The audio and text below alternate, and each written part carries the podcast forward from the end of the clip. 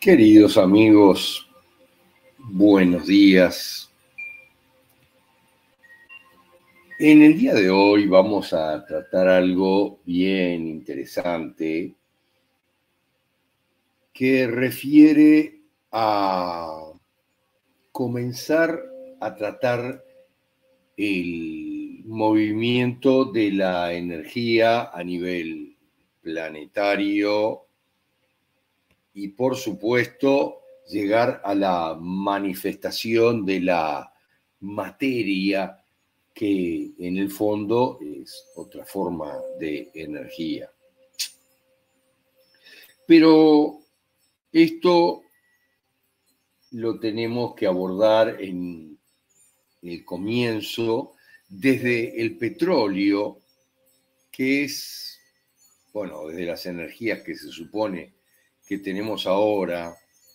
un enorme negocio de la oscuridad, obviamente, todas ellas, y el petróleo es la más utilizada,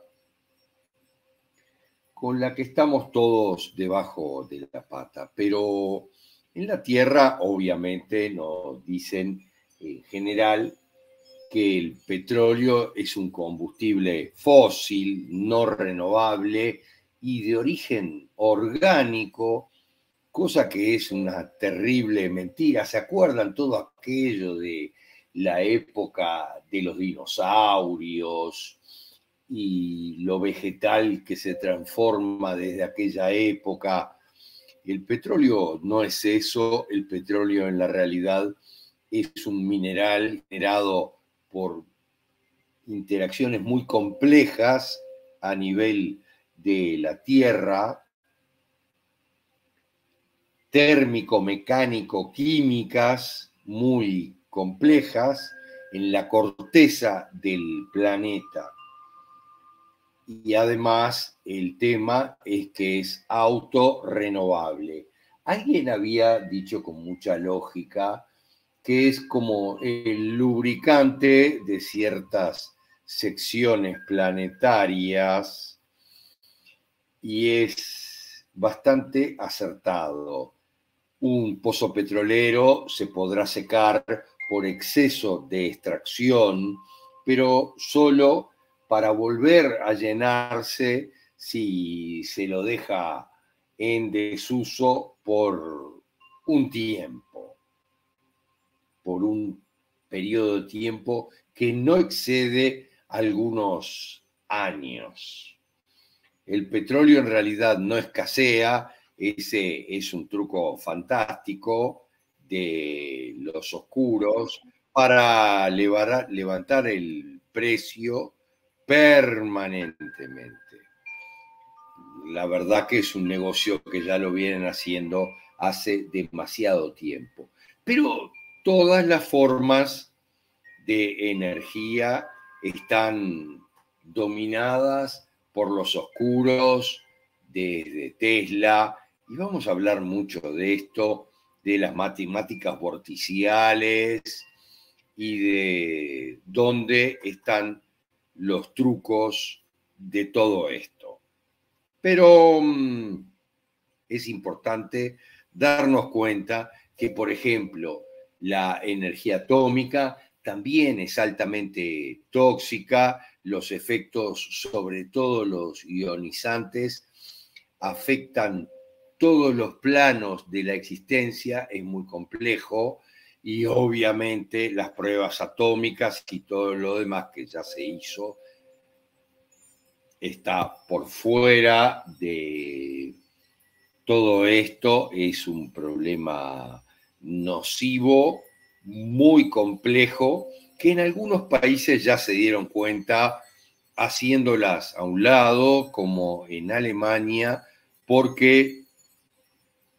el costo y el riesgo no es verdaderamente aceptable desde ningún punto de vista. No son seguras y aunque estuvieran en perfectas condiciones de funcionamiento, emiten una gran cantidad de isótopos, siempre isótopos radioactivos, que son muy nocivos, consumen por supuesto una enorme cantidad de agua y el costo es elevadísimo. Es todo un gran negocio que nada tiene que ver con la energía, nada tiene que ver con la producción de electricidad, por supuesto. Si lo queremos evaluar lógicamente, las plantas nucleares consumen más energía, tanto eléctrica como también atómica, que la que producen. Eso sucede en algunas temporadas y en otras se revierte, pero no es conveniente. Por eso las están dejando de lado en muchos países. Los problemas son serios en general y la razón de la existencia de las plantas nucleares es otra, a pesar de las desventajas que tienen, no es la producción de energía eléctrica, sino el efecto ionizante que tienen. Ese es el origen de la historia y lo que se busca en definitiva. Em, el efecto ionizante tiene muchos efectos negativos, pero por sobre todas las cosas, la radiación ionizante afecta los ciclos en Hertz de la materia, bajando la frecuencia vibratoria de la materia y con ello la frecuencia total de todo el planeta manteniéndolo en 3D. La producción de energía eléctrica en realidad es solo una excusa que utilizan los oscuros para implantar estas plantas que lo que hacen es bajar la vibración planetaria. Y como si esto fuera poco, el otro producto muy valioso para la oscuridad de estas plantas que le dan forma 3D a la Tierra, que mantienen baja la vibración, y esa fue la razón para los accidentes como el de Chernobyl y el de Fukushima, que de accidente no tuvo nada, ya nos enteraremos de todo esto con mucha claridad, eh, las plantas tienen otras finalidades, entre ellas, por supuesto, proveer de material nuclear para el desarrollo de armas, hoy por hoy de armas estratégicas, pero además si analizamos con cierto detenimiento las plantas nucleares y su ubicación en el planeta, veremos que todas están en puntos energéticos muy poderosos en las líneas ley planetarias que son puntos energéticos extremadamente poderosos y sensibles para intentar mantener la vibración baja en todo sentido. Ni que hablar que el material eh, atómico que producen las plantas son para la industria armamentística no solo con bombas, sino hoy por hoy las de más pequeña clase que se llaman bombas tácticas, en definitiva, o para misiles balísticos intercontinentales y también para la fabricación de municiones kinésicas, algo que está muy de moda y muy utilizado por su alto valor. Es muy importante, la mayoría de los tanques hoy por hoy tienen municiones kinésicas que tienen origen de material nuclear de esas plantas. Entonces nos han engañado toda la vida respecto a la energía que siempre estuvo en manos de los oscuros. Ya las cosas van cambiando, pero hay algunos otros orígenes de energía en la que están trabajando los oscuros, como por ejemplo en la materia y antimateria. Ahí se habla mucho de un elemento UUP 115, que no de casualidad suma 7, que es conocido como el moscovio o el unum pentium, el combustible de los ovnis, según los oscuros. Ellos están eh, experimentando mucho con esto, pero no han llegado realmente a que sirva para nada. Eh, en general vamos a abarcar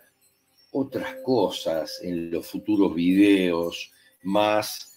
referidas a la energía